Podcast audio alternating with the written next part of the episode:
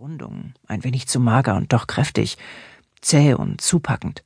Keine Maid, nach der sich ein Panzerreiter im Sattel umdrehen würde, sondern ein eher unscheinbares Geschöpf. Sie hatte sich damit abgefunden, aber die Sticheleien ihres Vaters trafen sie jedes Mal aufs Neue. Ewald von Pfaffenstein ist zurück, rief sie und stellte trotzig und etwas zu heftig den Krug mit dem Wasser in einer Ecke der Schmiede ab, wo es kühl bleiben würde. Ihr Vater Ulf war mit der Zeit immer stärker ertaubt, und es würde sicher nicht mehr lange dauern, bis er gar nichts mehr hörte. Es war das unabwendbare Schicksal aller Schmiede. Oh, sagte er nur. Seine Stirn umwölkte sich. Schließlich nickte er, warf den Hammer auf die Werkbank hinter sich und legte das Stück Eisen, das er bearbeitet hatte, neben den Amboss. Begrüßen wir den Gauner eben, murmelte er gerade so laut, dass Ulla ihn verstehen konnte. Sie traten unter das Vordach der Schmiede, als das dritte Hornsignal die unmittelbar bevorstehende Ankunft des Burgherrn verkündete. Aus dem Tordurchgang hallten Hufschläge. Dann begann der Boden zu beben, und Ulas Zehen erspürten Streitrösser von mindestens dreißig schwer bewaffneten Reitern. Es war wie das Donnern eines herannahenden Gewitters, und ein Gefühl der Beklemmung kroch ihr langsam den Hals hinauf. Schließlich brach die Standarte des Burgherrn aus dem Dunkel der Durchfahrt hervor. Der Fahnenträger hielt die Stange mit dem Banner schräg nach vorn gestreckt, und die lange schmale Fahne flatterte im Wind. Hinter ihm ritten Ewalds Panzerreiter, angeführt von seinem Schwertmann Ulrich von Stein, dessen sonst weißes Haar ihm in schmutzig grauen Strähnen um den Kopf hing, im Galopp in den Hof ein. Die Männer hatten ihre Schilde auf den Rücken geschnallt, trugen Kettenhemden über ledernen Unterkleidern und ein blaues Manteltuch über den Schultern. Ihre Schwerter klirrten in den Gehängen und die Hinteren mussten ihre Lanzen senken, damit sie sich nicht im Holz der Durchfahrt verhakten. Als der Burgherr schließlich erschien, jubelten ihm die Angehörigen seines Haushalts zu, doch wirklich ungezwungen und fröhlich klang die Begrüßung nicht. Hinter Ewald folgte sein Sohn Utz, sein Nachfolger auf Pfaffenstein. Er war etwas weniger aufwendig gekleidet, aber ebenso in seine Lederpanzerung gezwängt wie der Vater. Ulla bemerkte die finstere Miene ihres Herrn, die nichts Gutes bedeuten konnte. Ewald von Pfaffenstein hielt direkt auf die Platzmitte zu und preschte mehrmals rund um den Brunnen, bis auch der letzte Reiter in den Hof gefunden hatte. Es war ein furchterregender Anblick. Die Männer waren seit Tagen, wahrscheinlich seit Wochen, nicht aus den Sätteln gekommen und von oben bis unten mit dem Unrat der Straße beschmutzt. Ihre Bärte waren so lang wie ihre Schwerter und ihre Gesichter feuerrot vor Kälte. Die Hände steckten in Ärmelhandschuhen, die bis über die Ellenbogen reichten. Ihre Schilde waren zerhauen, fleckig und zeigten keinerlei Farben mehr. Die Reiter umstellten den Brunnen in einem Halbkreis, der zur Schmiede hin offen stand. Keiner stieg ab. Die Formation wirkte bedrohlich und einschüchternd, nicht heiter und entspannt, wie man es bei der Heimkehr des Herrn erwartet hätte. Ulf! brüllte Ewald von Pfaffenstein, nachdem er sein Schlachtross gezügelt hatte. Schaum stand dem Tier vor dem Maul, und Ulla hätte darauf wetten können, dass der Fürst ebenfalls schäumte. Das Gesinde duckte sich. Jeder auf der Burg kannte den Jähzorn des Pfaffensteiners, der auch nicht davor zurückschreckte, den einen oder anderen mit der gleichen gleichgültigen Leichtigkeit und Schnelligkeit zu töten, wie man ein Huhn schlachtete.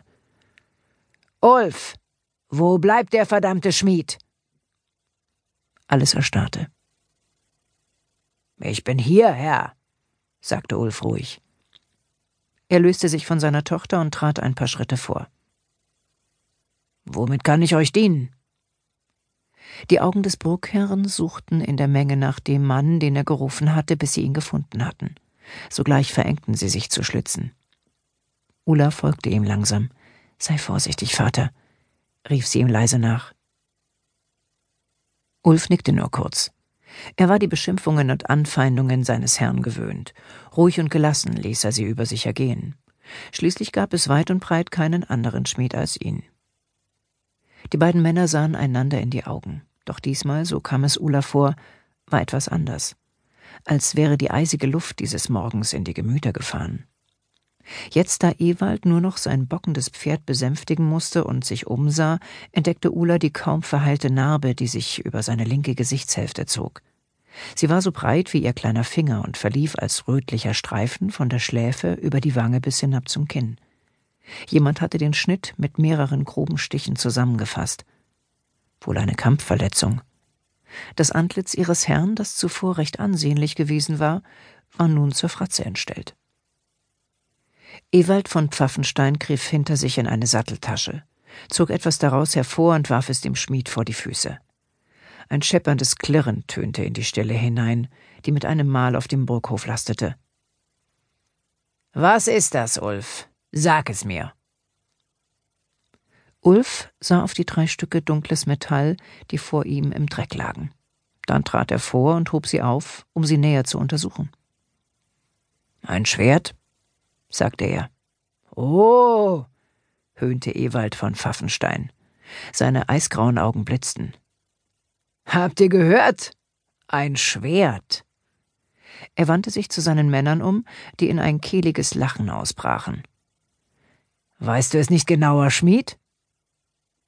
Ulf hob Klinge und griff mehrmals nahe an die Augen. Das ist euer Schwert, Herr, sagte er endlich. War euer Schwert, muss es heißen, Schmied. War, nicht ist. Der Zorn, der in diesen kurzen Sätzen mitschwang, ließ Ulla frösteln. Was ist geschehen? fragte ihr Vater. Ewald von Pfaffenstein trieb sein Pferd näher an den Schmied heran, der keinen Fingerbreit zurückwich.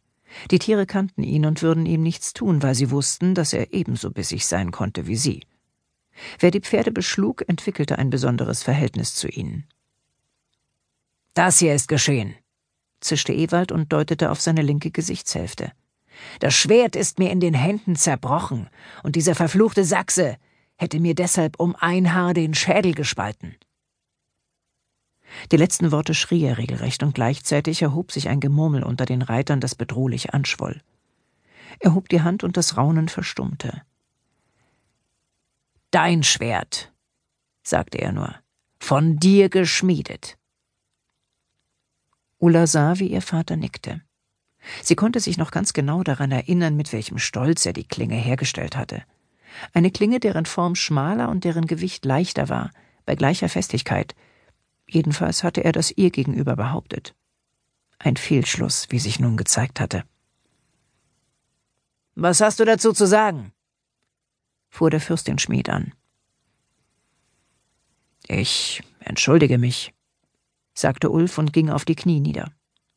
Dafür ist es zu spät. Die Antwort des Burgherrn war leise, aber deutlich zu vernehmen. Deinetwegen hat mich einer dieser verdammten Sachsen fast umgebracht. Wieder erhoben die Reiter ein drohendes Gemurmel. Ulf ließ seinen Herrn nicht aus den Augen. Ewald von Pfaffenstein drehte sich im Sattel zur Seite und rief nach hinten Gero. Ein Mann ritt nach vorn, schwer wie der Gaul, auf dem er saß, mit Armmuskeln so dick wie die Oberschenkel eines erwachsenen Mannes. Mein neuer Schmied. Du bist entlassen, verkündete der Burgherr knapp. Verblüfft hob Ulf den Kopf. Aber ich habe doch. Du hast mir ein Schwert geschmiedet, das im Kampf zerbrochen ist. Solche Leute kann ich nicht gebrauchen. Ihr habt mir euer Wort gegeben, sagte Ulf ruhig. Zählt das Wort eines Pfaffensteiners nichts mehr? Der Kopf des Burgherrn ruckte mit gefährlicher Schnelligkeit zu seinem alten Schmied herum. Willst du mir Vorschriften machen, Kerl? Auch Ulfs Gesicht war mittlerweile rot vor Zorn.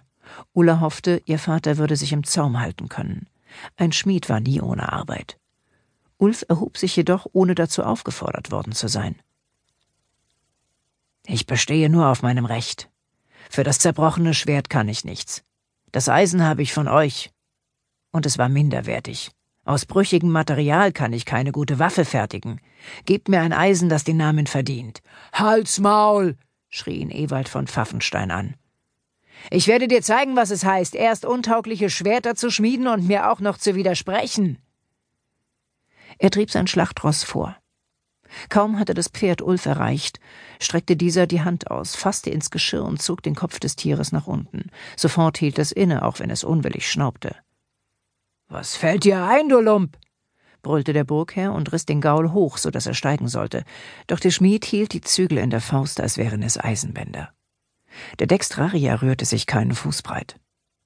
Das wagst du nicht, brüllte Ewald. Seine Hand fuhr ans Schwertgehänge.